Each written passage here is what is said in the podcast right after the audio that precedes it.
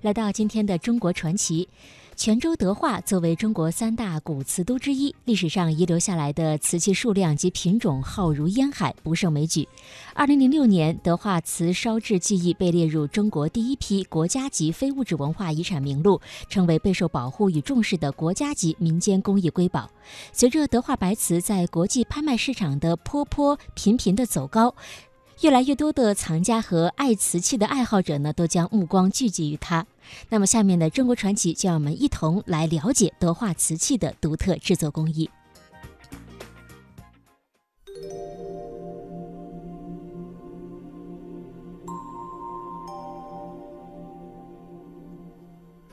中国白又称建白，部分西方国家对明代福建德化窑所产瓷器的称呼。由于德化窑白瓷的胎釉中含铁量低、含钾量高，烧成后外观恬静温润、白如凝脂，在光照之下，胎釉透亮，隐约可见粉红或者乳白色，俗称猪油白、象牙白。流传到欧洲之后，法国人将其称为中国白、鹅绒白。福建德化窑的白瓷是中国白瓷的代表，它光泽如玉，白里透黄，色如凝脂，温润高贵。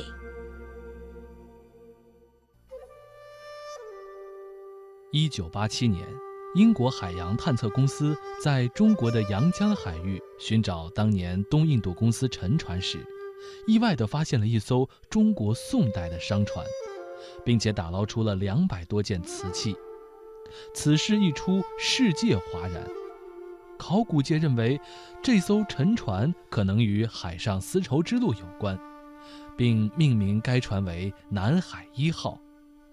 专家们估计，“南海一号”的发现价值和影响力不亚于西安秦始皇兵马俑。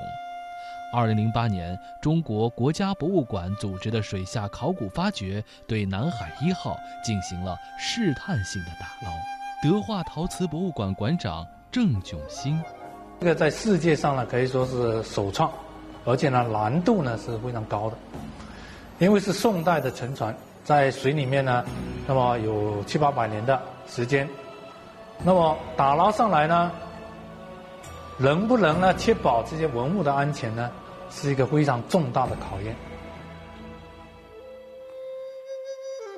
那些散落在船体边缘的四千多件金、银、铜、铁、瓷浮出水面，在这一堆堪称为稀世珍宝的古器当中，人们惊奇地发现，大量瓷器竟然出自明中的德化窑。这些千年古物的沉浮背后，是德化瓷时代不衰的历史构成。今天的魅力中国。我们将向您讲述中国白德化窑白瓷的故事。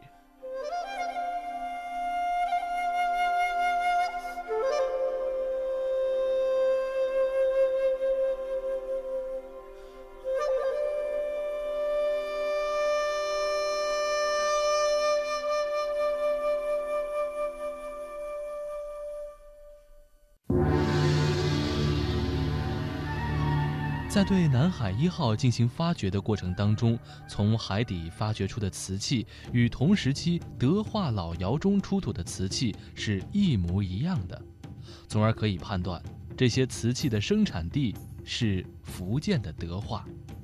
从沉船上陶瓷数量可以推断出，当时的福建德化已经是中国瓷器的重要产地，反映出当时德化瓷器在海外的风靡程度。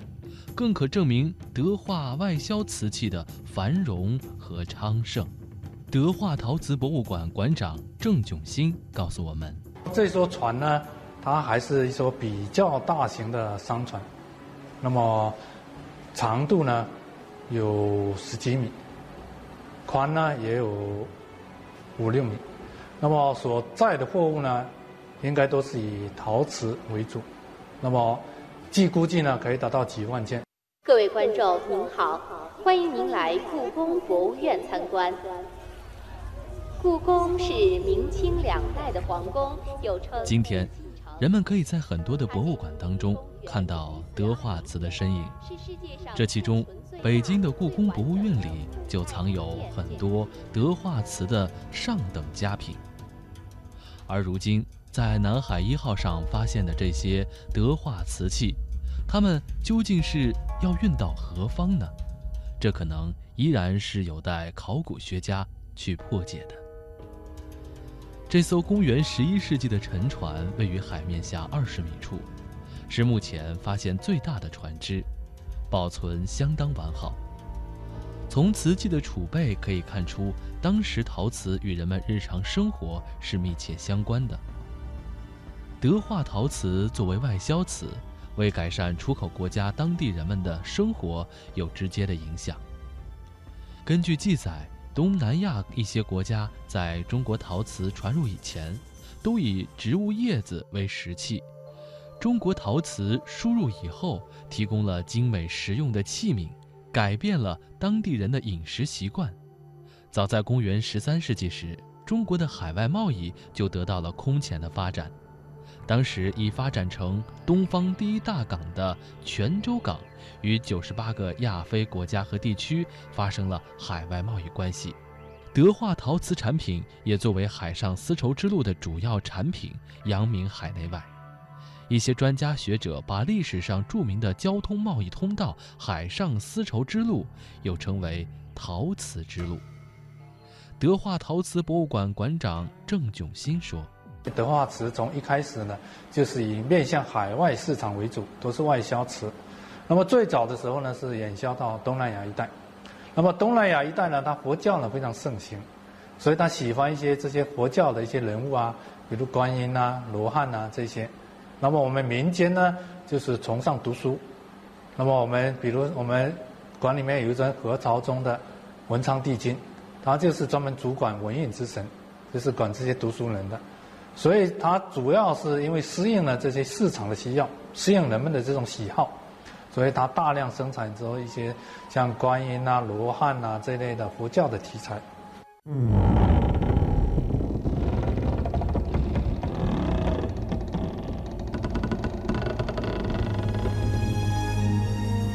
德化窑是中国古代的著名瓷窑，因为窑址位于福建省德化县而得名。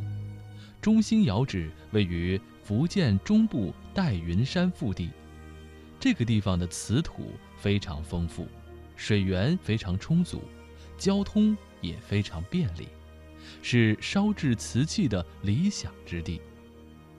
作为民窑的代表，德化陶瓷业与江西景德镇、湖南醴陵并称为中华三大瓷都。德化瓷的制作技艺独特，至今传承未断。如今，德化县内依然保存着最早的瓷瓶等窑制。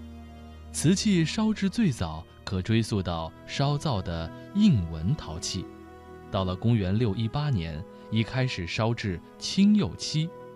公元一零零零年，生产白瓷和青瓷遗痕精致。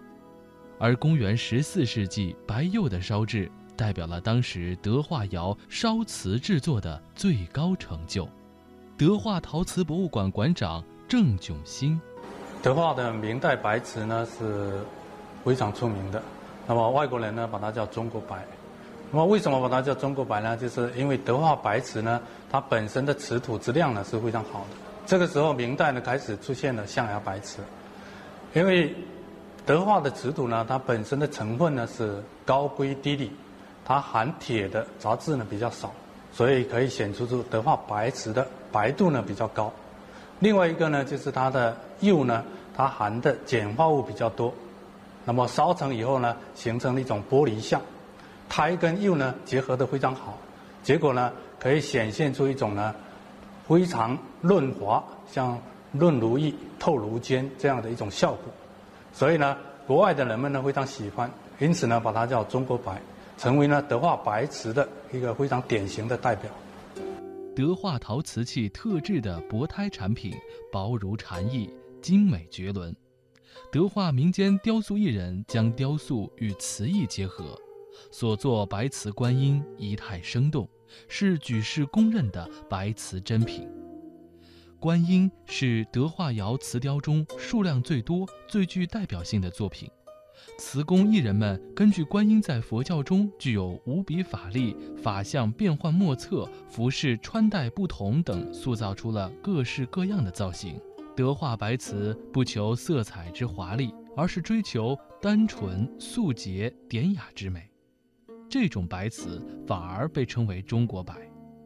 在世界陶瓷史上，“中国白”一词也就成为了德化白瓷约定俗成的专有名词。